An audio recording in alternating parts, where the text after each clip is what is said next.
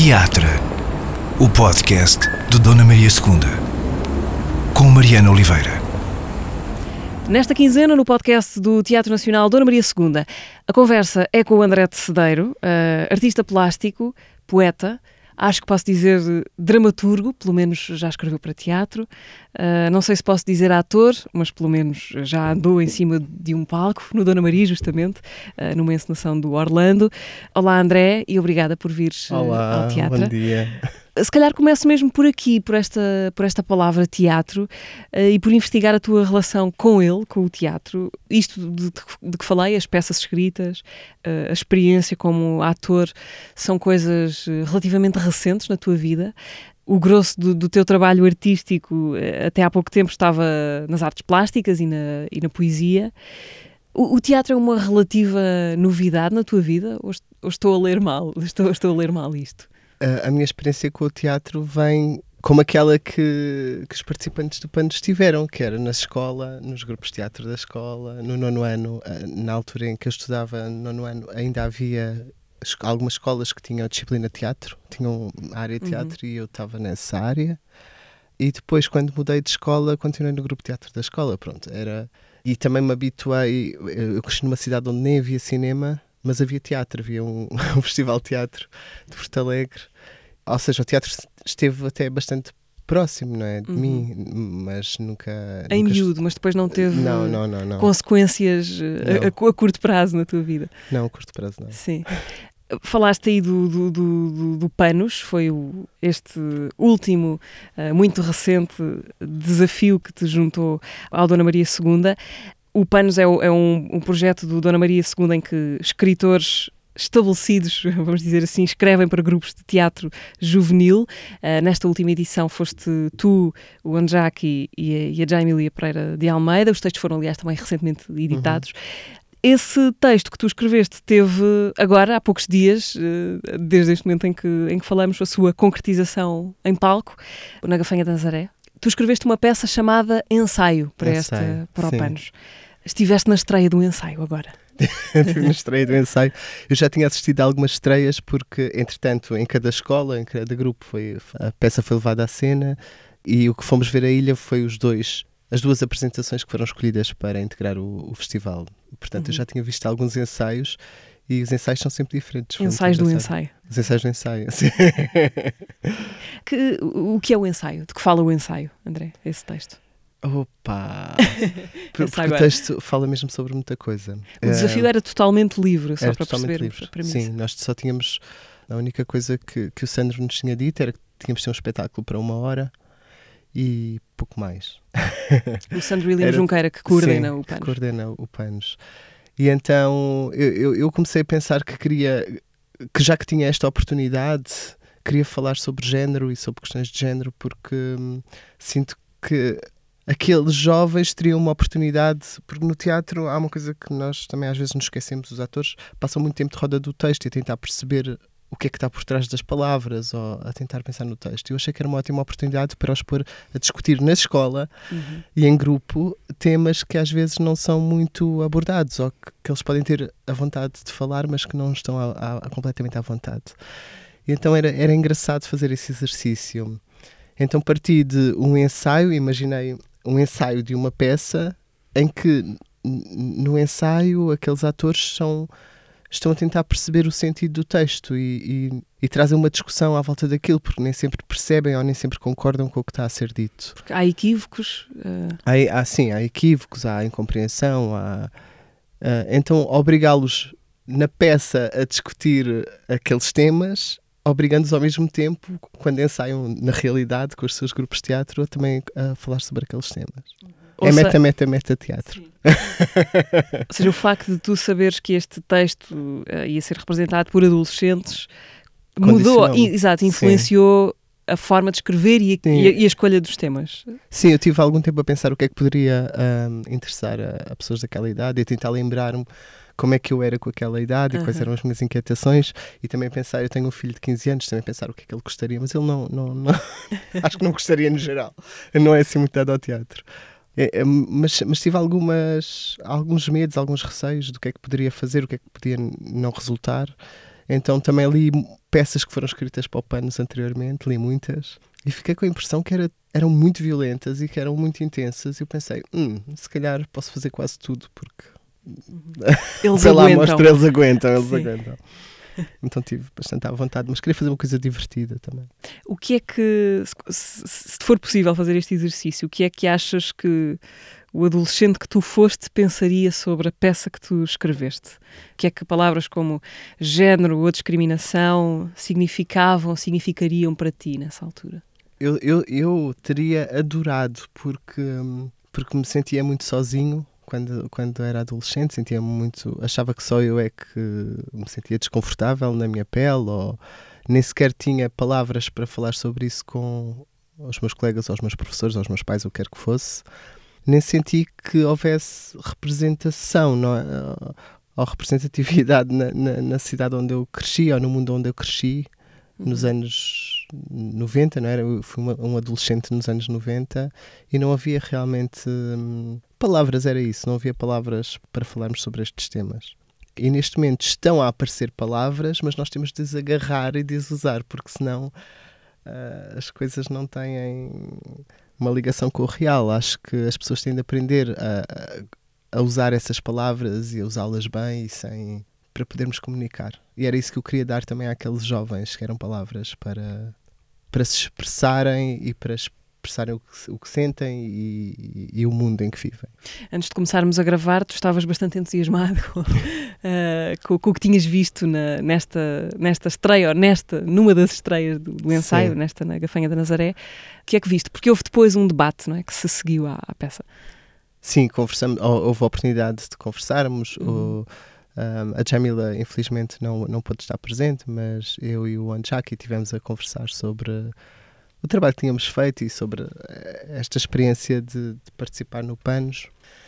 Mas em relação ao- às apresentações, aos espetáculos que eu vi, eu fiquei mesmo muito surpreendido, não só co- com as representações do ensaio, que eram duas, eram duas para cada, para, para cada peça, mas na verdade com quase tudo. A qualidade está muito acima daquilo que eu esperava ver em grupos juvenis. Imensa criatividade, a forma como pegaram na minha peça, às vezes eh, estendia a, a, a- a- compreensão do texto, devolvia-nos mais, mais ironia ainda do que aqu- aquela que eu se calhar tinha posto. Eu achei isso giríssimo. Uhum. Consegues lembrar-te de algum, algum exemplo eh, que te tenha Ahm, ficado? Ah, havia uma, há uma parte da peça em que os atores que estão a ensaiar se questionam sobre se o público vai entender a mensagem e o encenador diz, mas o público são os vossos pais e os vossos ah, professores, vocês acham que os vossos pais são estúpidos, é isso? E, e eu não tinha escrito mais nada na- no texto a seguir, não é? Mas eles fizeram ah! e fizeram isso assim em cor, todos no palco e aquilo foi, foi mesmo muito cómico, estava mesmo engraçado eh, que pequenas coisas às vezes, não é? E esse grupo também acrescentou imensas, imensos acontecimentos, porque em todos os grupos de teatro há um, um parzinho de namorados, há, eles acrescentaram esse tipo de coisas, há um- uma garrafa de água que é partilhada porque o pessoal está cheio de sede já, coisas assim. E é engraçado ver essas camadas. Eh, Eu, eu também escolhi esta peça, escolhi um ensaio e um eh, também para dar espaço para haver esse tipo de acrescentos, não é? Que me tragam Uhum. coisas que eles próprios vivenciam, que essas pessoas vivenciam. E isso aconteceu, eu acho giríssimo. Escrever para o Panos não foi a tua primeira experiência a escrever para teatro, pois não? Já tinhas feito ah, um texto aqui há não muito tempo também para o Teatro Meia Volta, estou certo. Fi- Fiz um texto para o Teatro Meia Volta. E isso foi sim a tua primeira experiência a escrever para teatro? Agora estou a pensar se foi. Acho que sim. Teatro Meia Volta, depois escrevi também um texto para o Cap Teatro do Porto. Uhum. E, e tenho, tenho outro, outra peça que estou a escrever neste momento, mas é melhor essa não falar muito ainda. Mas era uma coisa que eh, já tinhas imaginado que era uma coisa que gostarias de vir a fazer, escrever para teatro, ou foi surgindo a partir dos desafios que te foram lançando? Na minha vida tudo vai surgindo a partir dos desafios que vão lançando, portanto, hum, ou seja, há muita coisa que eu gostava de fazer e quando há oportunidade eu, eu, eu Uhum. agarro e, e experimento. Com Uhum. tudo o que isso traz de, de medo de, de não conseguir, medo de falhar eh, e tudo mais, mas também ao mesmo tempo muito divertimento porque não tenho nada. É uma experiência, vamos Uhum. arriscar e fazer. Então estou a divertir-me muito com isso. Imagino que também te tenhas divertido alguma coisa uh, em cima do palco uh, no Orlando. Uh, falámos da escrita para teatro, também estiveste em cima de um palco no ano passado, foi há pouco tempo, em 2022. Fizeste parte do elenco do Orlando, texto da, da Cláudia Lucas Shell, a partir de, de Virginia Woolf, com a direção do Albano Jerónimo. Como é que te acontece de repente este ser puxado para a representação, não é? É assim, quando me chamaram, disseram-me que eu ia fazer apoio à dramaturgia, não é? Ah, foste enganado. Depois fui, fui depois afinal havia mais uns ensaios, havia mais umas coisas e cada vez me fui envolvendo mais na peça. Mas é tal coisa, é um desafio. Eu, eu, é a tal situação. Eu tenho medo por um lado, mas por outro lado não consigo resistir porque é tão giro. e depois não, não sou ator, não é? Por isso também me sinto à vontade para falhar à vontade, não é? É como quando estou a escrever uma peça de teatro pela primeira vez também. Eu não sei como é que se faz, portanto vou fazer alguma coisa e vou-me divertir, tentar divertir-me ao máximo com aquilo. E foi isso que aconteceu. Não é? Foi uma experiência espetacular. E muitas das coisas que eu depois escrevo na, na peça, no ensaio, vêm também daí. Algumas expressões que o Albano Jerónimo usava nos ensaios. Eu inspirei-me também para escrever esta peça. Portanto, Inspiraste no encenador Albano no encenador Jerónimo. Albano Jerónimo uhum. e nos encenadores dos grupos escolares, porque também há, há alguns padrões de comportamento entre os professores que orientam grupos de teatro e eu acho isso muito engraçado e tentei lembrar-me de algumas coisas e juntar. Esse Orlando era um texto uh, muito pessoal, de certa forma, uma, uma apropriação muito pessoal uh, do texto da, da, Virginia Woolf, sobre, muito sobre um processo de, de, de descoberta e de, de lidar com uma identidade.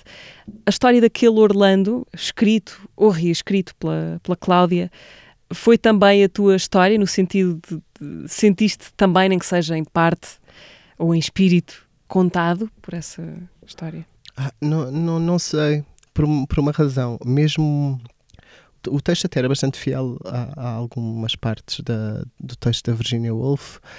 E, e eu lembro-me que li esse texto da Virginia Woolf quando tinha uns 15, 16 anos, porque me tinham dito que era a história de um rapaz que depois passa a ser uma mulher e que atravessa séculos.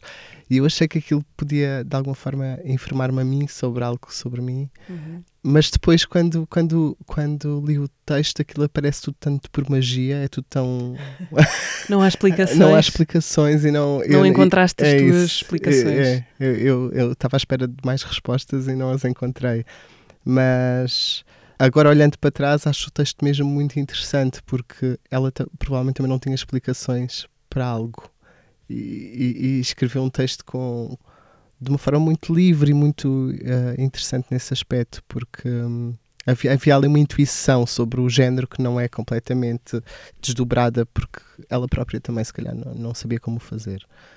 Então acho isso muito interessante. A Cláudia foi, foi buscar também isso e muito do texto que ali, uh, uh, das coisas que surgiram, foram surgindo nos ensaios uh, com os atores, portanto, e com as atrizes. Portanto, é uma coisa que foi. Hum, acho que foi até bastante orgânico, foi engraçado. Essa experiência deixou-te vontade de mais experiências em palco? Ou depende do desafio? Depende do desafio.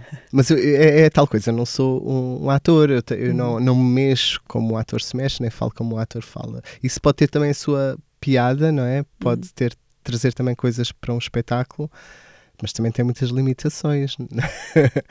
mas de qualquer forma, eu vou ter agora outra experiência como, como vá, ator, entre, entre muitas aspas, porque eu, eu, eu acho que o trabalho de ator é muito difícil, exige muito conhecimento e muito trabalho e eu não, não o faço, sinceramente, não, não, não estudo. não, não estudo para isso. Sou apenas uma pessoa que gosta de fazer, sei lá, fazem-me um desafio. Eu gosto de experimentar coisas, mas é só isso. Eu, eu, eu sei qual é a diferença entre ser ator e aquilo que eu faço. E, o, que é que é, o que é que vais fazer, se puderes dizer? Vou participar num filme em breve. Ah. Vamos rodar para o mês que vem. O que é, mais uma vez, uma coisa totalmente nova que eu nunca fiz e que não sei se vai correr bem, por isso é melhor nem falar muito disso. Ok, mas portanto, ver-te-emos uh, alguns no tempo no, no grande ecrã. Ora, não sendo propriamente um, um, palco, mas no ano passado, em 2022 também, uh, a tua cara, ao lado de outras caras, esteve exposta em tamanho muito grande uh, na fachada do, do teatro. Ah, isso foi das coisas mais fantásticas que já me aconteceram na vida. Nunca foi. pensei. A sério. É incrível. Porquê? Porque é super surpreendente. Eu porque aquilo é um edifício mítico, não é? E lembro-me quando vim estudar, quando vim estudar para Lisboa, aos 18, já foi imenso tempo, já foi há uns 20 e tal anos, que passava ali no Rocio e, e, achava tudo aquilo tão monumental e ao mesmo tempo tão distante de mim, porque uma pessoa que vem do, de uma cidade do interior, uma cidade pequena e que não tem contacto com apesar de eu ter vindo para estudar arte, não tinha assim grande contacto com arte, como é artístico. E, e o Teatro Nacional era daquelas coisas, aqueles edifícios quase impossíveis de entrar.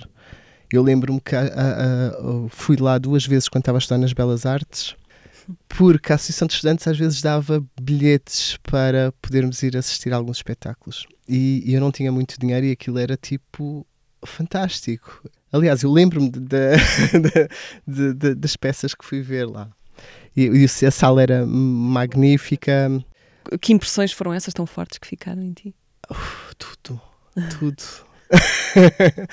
eu, eu, também gosto muito de, de, teatro, não é? Mas aquela sala, aquele tem algo de solene que nos faz esquecer que há mundo lá fora.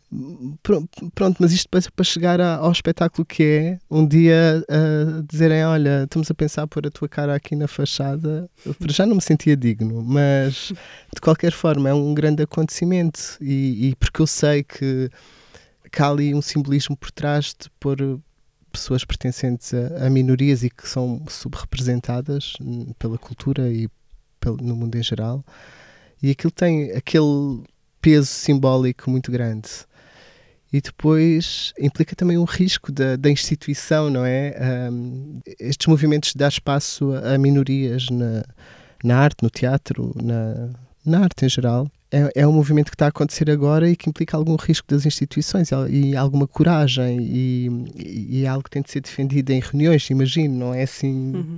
uma coisa que sai da cabeça de uma pessoa e faz-se, tem, tem de ser explicado. E eu estou contente porque isso aconteceu e, e, não é tanto por mim, não é? Não é, claro, não é aquela sim. vaidade pessoal, mas é um peso simbólico entre o eu agora também estou presente no sítio que eu admiro e, o, e nós, pessoas que, que, geralmente não estamos em lado nenhum, estamos aqui num lugar de honra. Para mim é, foi magnífico.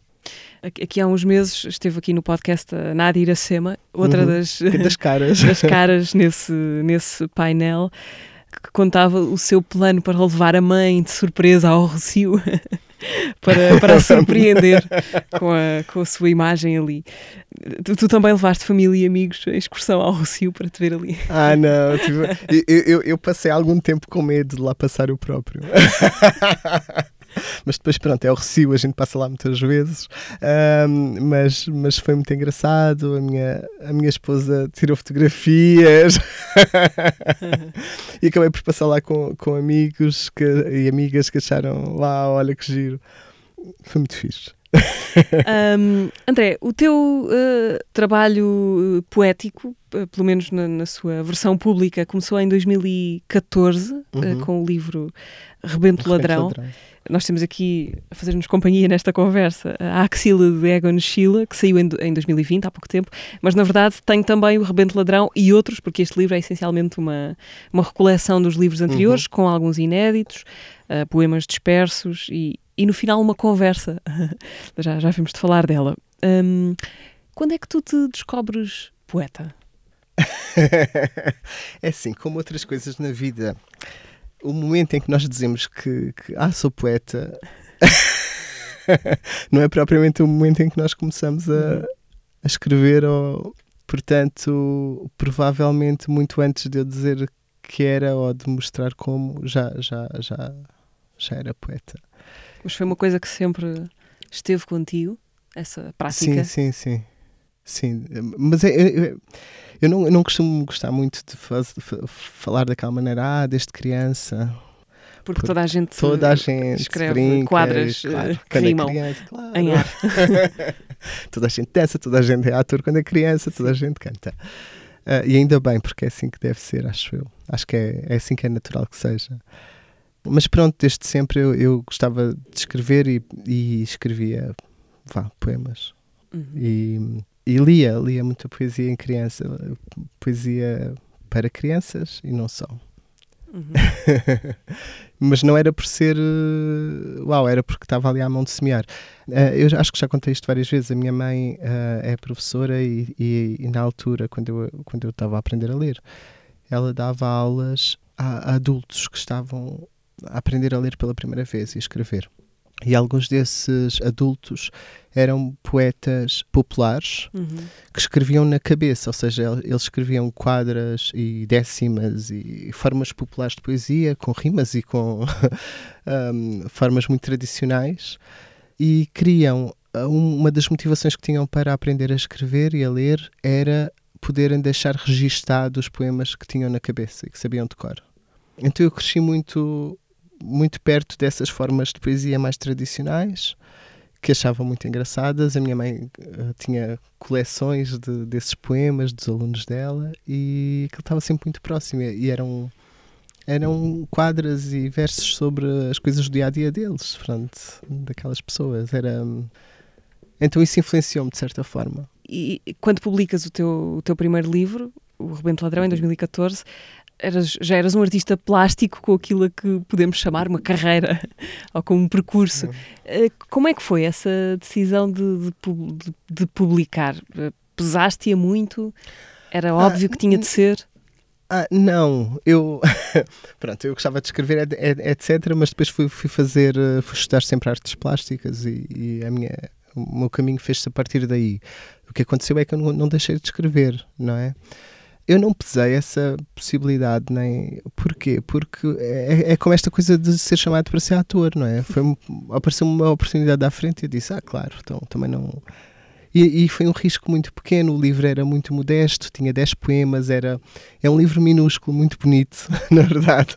Uma coisa uh, super modesta, editada pelo Miguel Martins, a, a T for One, é, também é, é, é um grande poeta. E fazia esses livrinhos mesmo muito modestos, só que hum, um livro puxa outro, puxa outro, puxa outro, e depois foi Por andando por naturalmente. Sim, foi andando naturalmente. Ah, o, o teu trabalho plástico e o teu trabalho com a linguagem, na poesia particularmente, tocam-se em algum momento? São, são materiais e modos de, de- de fazer e de ser di- diferentes? Eu não sei muito bem quais são as fronteiras entre as coisas no geral, entre aquilo que eu experimento, porque na minha cabeça tudo é muito fluido.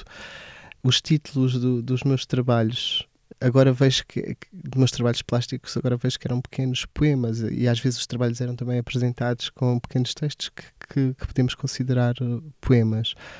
E uh, aquilo que eu pesquisava também é muito perto daquilo que eu pesquiso enquanto poeta, que são coisas muito ligadas ao cotidiano, mas também com alguma magia, com alguma surpresa, mas coisas muito ba- banais, de certa forma, temas que não são grandiosos, são coisinhas, coisinhas que estão aí, que às vezes não reparamos. Então sinto que nem sequer há muita diferença. No fundo, eu estou a fazer a mesma coisa com um meio diferente, com uma, sob uma forma diferente, mas está muito próximo, eu diria. O teu ambiente físico preferencial é o do artista plástico, ou seja, o ateliê cheio de eh, enfim, materiais e, e possibilidades plásticas, ou é o do, o do escritor? Ah, eu, eu, eu não, não larguei... estou a pedir uma descrição da tua casa, atenção. Não, não, não, não, não. A minha casa é, é, é minúscula e tem um problema realmente grande para quem trabalha a partir de casa como eu. Pronto. Uhum. eu uh, tive um ateliê durante. tive vários ateliês ao longo do, do tempo e a certa altura, mais ou menos quando comecei a tomar consciência da minha identidade de género, percebi que tinha de.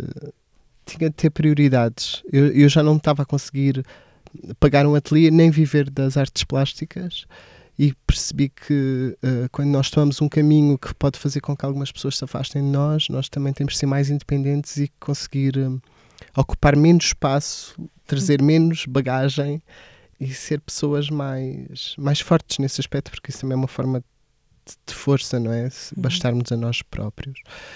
E eu nessa altura deixei de ter o ateliê e tomei essa decisão de abandonar pelo menos abandonar. Eu nunca faço nada assim com um ar muito definitivo, mas deixar de lado as artes plásticas, estudar psicologia e tentar uh, bastar-me mais a, a, mim mesmo. Então, de, desde esse tempo que eu não tenho um ateliê com muita coisa. E eu, nessa altura, isso, uh, esse largar de pele, que é largar um ateliê onde eu estava a acumular objetos e pesquisa durante anos, Uhum.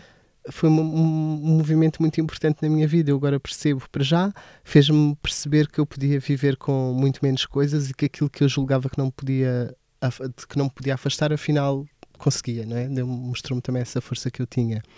Mas eu fiz uma espécie de um, uma feirinha em que vendi os meus materiais, vendi ah, revistas e livros e coisas que tinha, ah, mobiliário, ah, vendi tudo para ter al- algum dinheiro, algum que não é muito, mas para me poder mexer melhor para os passos que queria dar a seguir.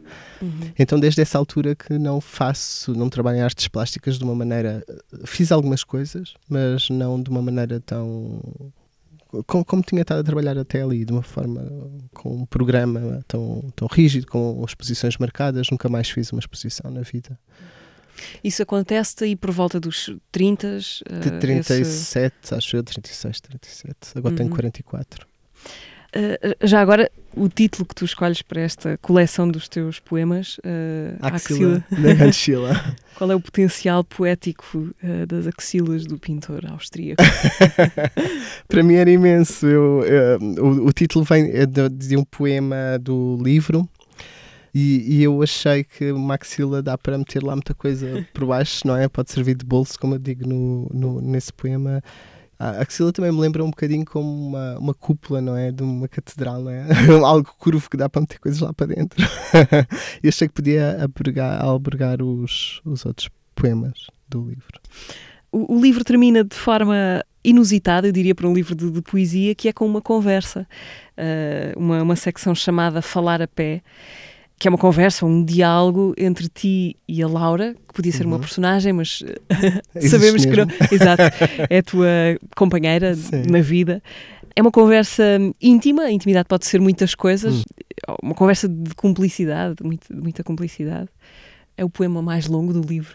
Ah, não momento. tinha pensado como poema, mas certamente é. Nesse caso, foi um poema escrito por duas pessoas, porque foi, é mesmo uma conversa entre os dois. Eh, Esta coleção, pelo menos até este número, tinha tido sempre uma, uma conversa com o, o curador da, da, da coleção, que é o Walter Ugumem. E o Walter contactou-me a dizer: Olha, estava a pensar que se calhar é mais giro no teu livro, em vez de ser uma conversa comigo, fazeres uma conversa com a Laura. E eu fiquei, opa, como é que se faz isso?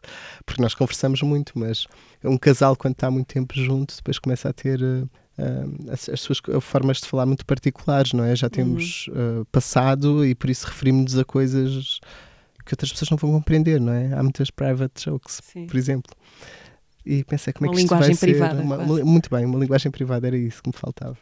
E hum, pensei como é que isso pode passar para mais alguém, como é que podemos falar em casal de uma forma que seja verdadeira, mas que não seja demasiado íntima, no sentido de estarmos a expor a nossa vida mais privada, não é? Como é que se pode fazer isto? E ao mesmo tempo conseguir passar uma intimidade. Foi, foi um desafio. E como é que foi o, o processo? Foi uma conversa escrita ou foi uma conversa que tiveram e que depois transcreveram? Nós tentámos várias coisas. Por exemplo, gravar enquanto conversávamos. Pronto. hum, ou ou várias formas, ou, ou- ou editar um, um texto a mais. O que nós acabámos por fazer foi abrirmos um Google Docs partilhado, os dois computadores um à frente do outro. Eu escrevia uma parte e quando acabava aquela parte dizia: Olha, Laura, já acabei, podes responder. Ela respondia. Tipo e entrevista. Sim, e tivemos sempre a fazer isto. Líamos o que o outro tinha escrito e, e trabalhávamos a partir dali. E na verdade foi a partir do momento em que acertámos ali as agulhas e que descobrimos essa forma de trabalhar, até funcionou surpreendentemente bem. E agora estou a pensar que dava para escrever mais assim. Porque quando estamos a escrever sozinhos, estamos sempre a escrever com, com base no nosso texto, não é? E, e os estímulos vêm de dentro de nós ou daquilo que estamos a ver. E quando há outra pessoa a, a entrar no texto a meia, a, a meio da- do, do processo, estimula-nos com algo que é surpreendente e que nos pode levar para outro caminho. Isso realmente é muito giro. E aconteceu ali. Uma espécie de, de cadáver esquisito, não é? É um cadáver esquisito, mas não tão cego, não é? Como Sim. isso, porque, porque estamos a ver o que o outro está a fazer. Uhum. Tu dizes às tantas também neste texto, nesta, nesta conversa final do livro, dizes Penso que para se desejar uma grande mudança é necessário estar num estado de mal-estar que supera o medo da instabilidade, da incerteza e do desconforto. Um, uhum. Queria perguntar-te se foi assim, se foi assim para ti, se as tuas grandes mudanças vieram sempre deste lugar de querer, de querer fugir ao que é quase insuportável. Sim, fundo. totalmente. Porque eu acho que nós tendemos para um equilíbrio, o ser humano. E é tão difícil encontrar esse equilíbrio que as pessoas, quando o encontram minimamente, ficam ali, hum. que é bom, é um espaço confortável, não é? Mas uh, nem toda a gente tem a sorte de conseguir um equilíbrio assim. E esse equilíbrio também tem muitas armadilhas que impede-nos tomar alguns riscos, como este vou para o palco porque, porque me desafiaram para isso e porque não, ou vou fazer um filme porque sim, ou vou escrever, publicar um, um livro com poemas que tenho escrito e guardado. Então, como é que eu ia dizer? Esse mal-estar que nos obriga a mudar, obriga, porque enquanto impulso não é, para a mudança, também nos ensina epá, que podemos correr alguns riscos e que não morremos por isso. Não é? Portanto, uh, isto, isto, para dizer que sim, o mal-estar impulsionou-me e obrigou-me a, a, fazer mudanças, mas também me ensinou ou essa experiência de fazer essas mudanças também me ensinou que consigo viver de outras maneiras e consigo arriscar. Há bocadinho, uh, no início da, da conversa, quando falávamos do, do panos e da necessidade de, de, de, dar palavras ou de ter palavras para, para nomear as coisas que não conhecemos, uh, fiquei com esta pergunta pendurada que é quando se vive um processo identitário uh, complexo e com, e com muitas mudanças, presumo que seja uma questão muito, muito importante o haver ou não modelos uh, ver outras pessoas, conhecer outras pessoas uh, que tenham passado pelo mesmo ou que possam Totalmente. mostrar como é que como é que pode ser no fundo. Queria perguntar-te como é, como é que foi contigo. O teu caso é singular, como são todos, de certa sim, maneira, mas são, se sentiste esse desamparo da falta de modelos? Uh, senti a tal ponto que eu achava que ou que toda a gente era como eu e toda a gente estava desconfortável de alguma forma, mas não dizia. ou que. Porque, porque eu sou normal, não é? eu sentia-me normal. Claro. Uh, então. Ou, ou, seja, mal, mas normal. Né? Não, não, um... Ou seja, o, o desconforto vinha. De não era teu, era, era, era exterior? Eu sentia uh... o desconforto, mas como ninguém me dizia, ou, ou, nunca ninguém me disse que havia pessoas para quem uh, o corpo ou, ou, a identidade que os outros percebiam no seu corpo podia não corresponder à identidade que essas pessoas sentiam no seu cérebro. Nunca ninguém me tinha explicado isso, porque nem sequer se falava desse assunto assim. Eu não sabia que isso podia estar a acontecer comigo, não é? Eu sentia-me só mal. Uhum. E mal é de género. Uh, eu lembro quando era adolescente, só queria morrer todos os dias, mas não sabia porquê. E. Eu, eu não sabia que isto era possível sentir. Eu, por exemplo, eu, eu gostava, achava as raparigas muito mais giras quando estava a crescer, quando era criança. Eu achava que todas as raparigas achavam que as raparigas eram mais giras, só que namoravam com rapazes porque tinha de ser. Eu achava que isso era, era, eram todas assim. Sim. Ou seja, isso era o normal. Uhum. E que uhum. também era normal as pessoas não se sentirem confortáveis no seu corpo. E, e realmente há muito mais gente desconfortável do que devia, é verdade. Mas, mas isso não é o que é suposto acontecer. É suposto vivermos bem.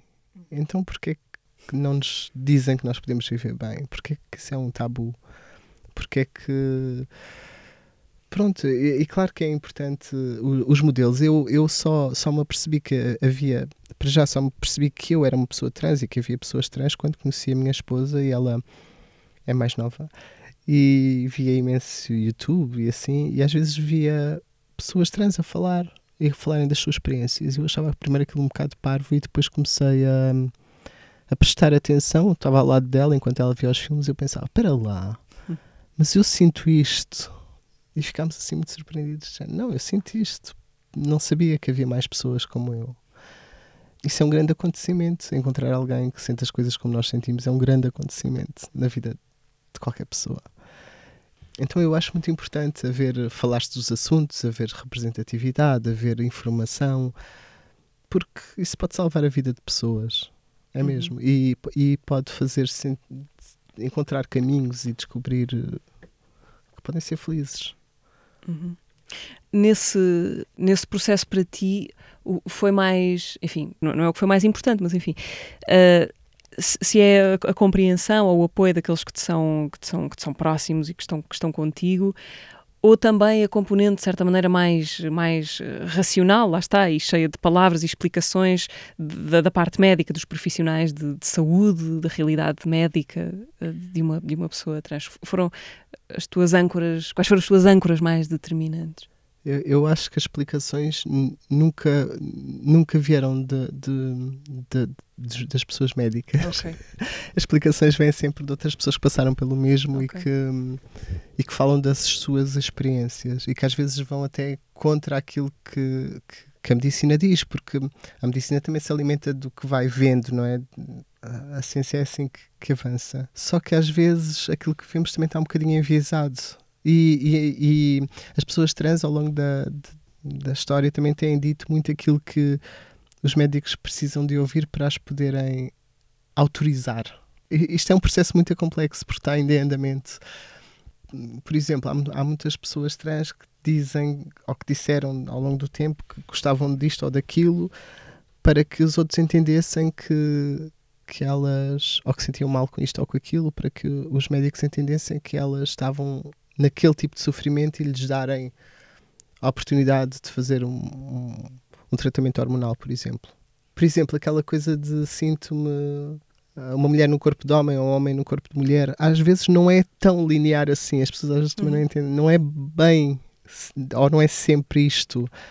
É uma simplificação para efeitos de comunicação. Sim, é isso. Há uma simplificação para efeitos de comunicação. Muito bem. é isso. As coisas são mais complexas e ao mesmo tempo muito mais simples. E é por isso que eu acho que tem de haver discurso sobre elas, tem de haver peças de teatro, tem de haver música, tem de haver romances, tem de haver banda desenhada, tem de haver tudo aquilo que nos pode alimentar culturalmente para entendermos de que é que se está a falar. Não, é? não pode ser só o discurso médico, nem, ou nem pode ser só o discurso das escolas. Há, há, temos de ouvir as pessoas de uma forma mais próxima e, e perceber um discurso sensível que também surge e que muitas vezes a arte pode ser uma forma, um veículo para esse discurso. André, tu nasceste em Santarém, Nasci é verdade, Santarém, mas sim. viveste lá uh, na, pouco tempo? Uns meses. Ok, e depois Porto Alegre, é Porto é Alegre, sim, cresci em Porto Alegre. Toda a minha experiência de, até a adolescência foi passada em Porto Alegre. Como é que foi crescer em Porto Alegre? Olha,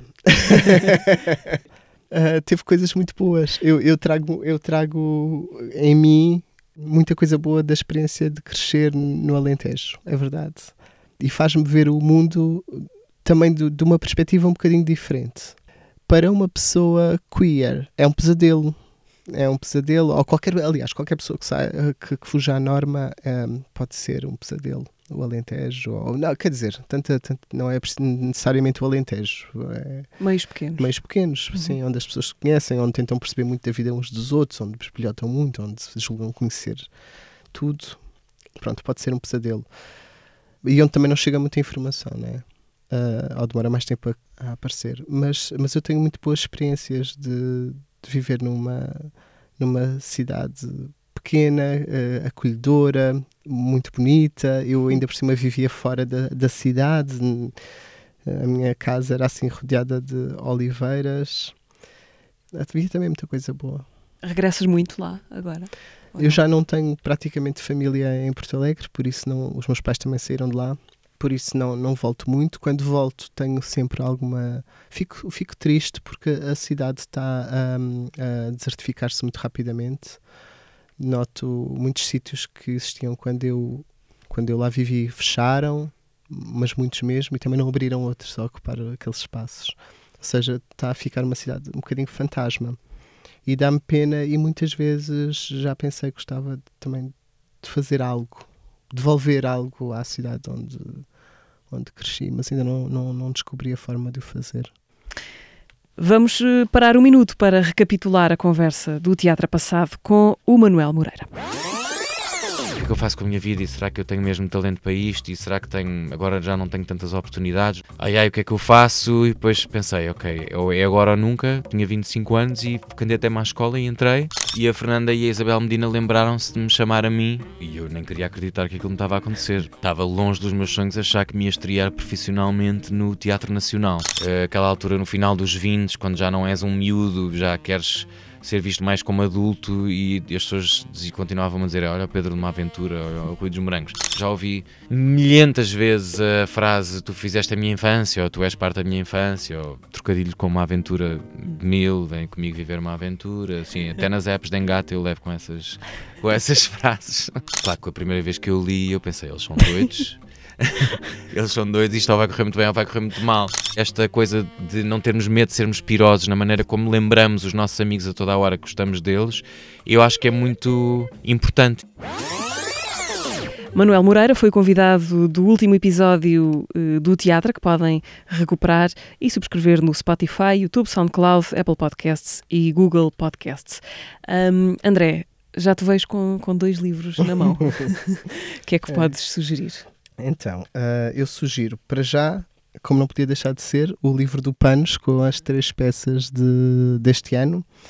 Uh, o ensaio, André Tester, que sou eu, a Irene de Jamila Pereira de Almeida e Duas Pessoas e uma Ilha Sozinha do Anjaki que foram as peças então que foram apresentadas agora em Ilha. Vi que os textos estão editados por esta coleção de Dona Maria II, que é uma coleção muito interessante, tem, tem peças realmente muito boas. Eu, eu, eu li, li, li, algumas antes de escrever a, o ensaio e, foi, e, é realmente surpreendente. Há peças muito boas. E gostava de ter visto mais espetáculos daqui.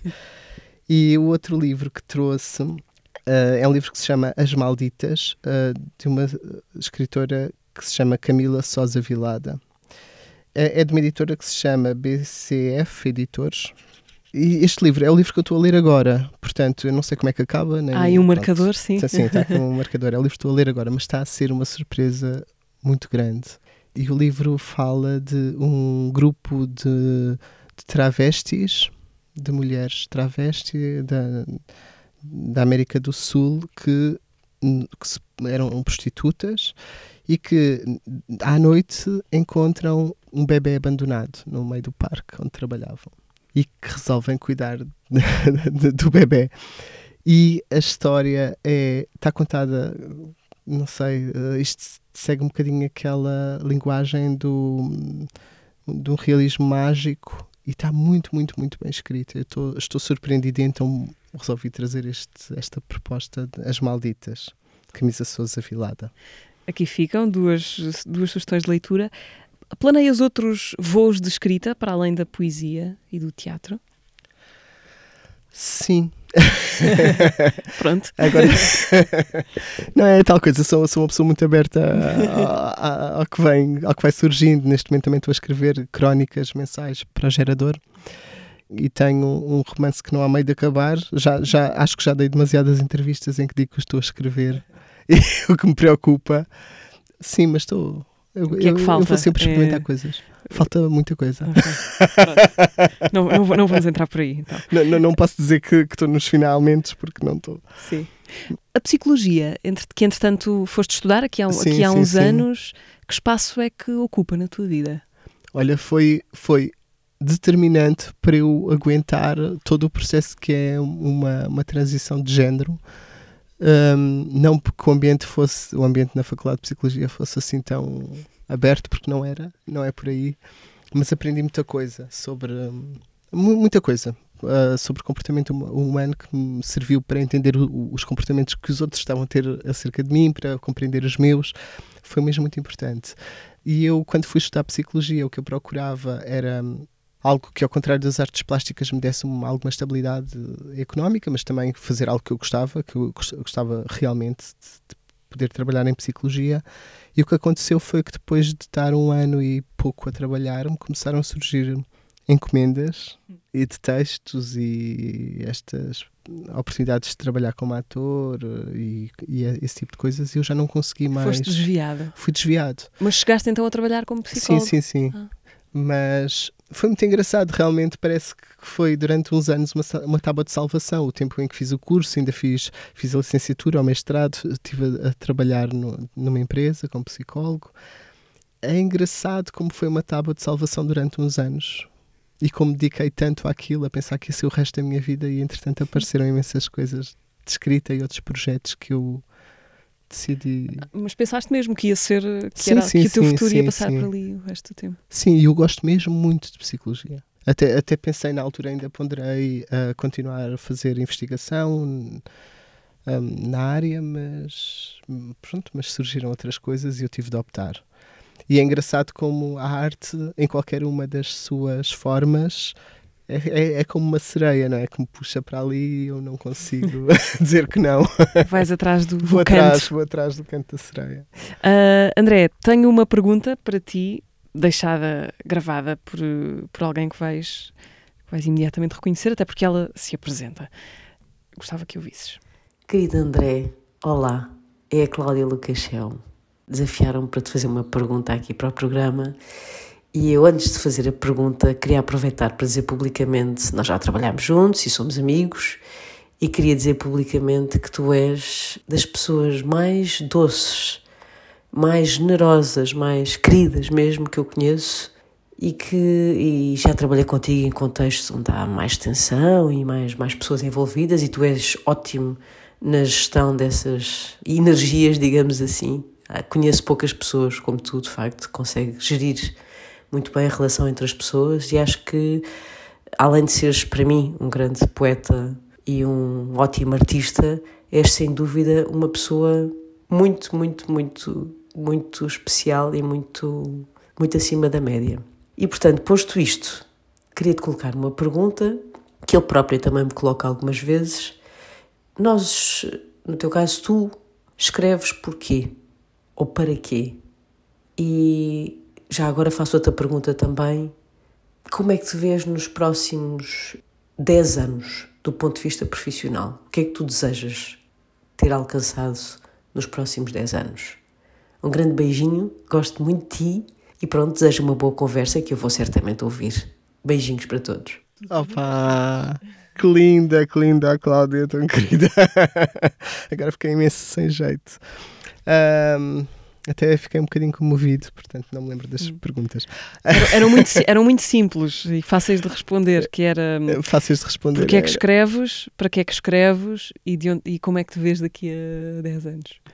Um, porque é que escrevo e para que é que escrevo? Uh, essa é realmente um, é, é mesmo difícil. Eu, eu sei que nunca parei de escrever e que escrevi apesar de não saber que ia editar um livro ou que não, os primeiros poemas que eu, que eu publiquei, nem sequer nunca pensaram esses poemas que iam estar no livro. Portanto, ou seja, não é de certeza para publicar.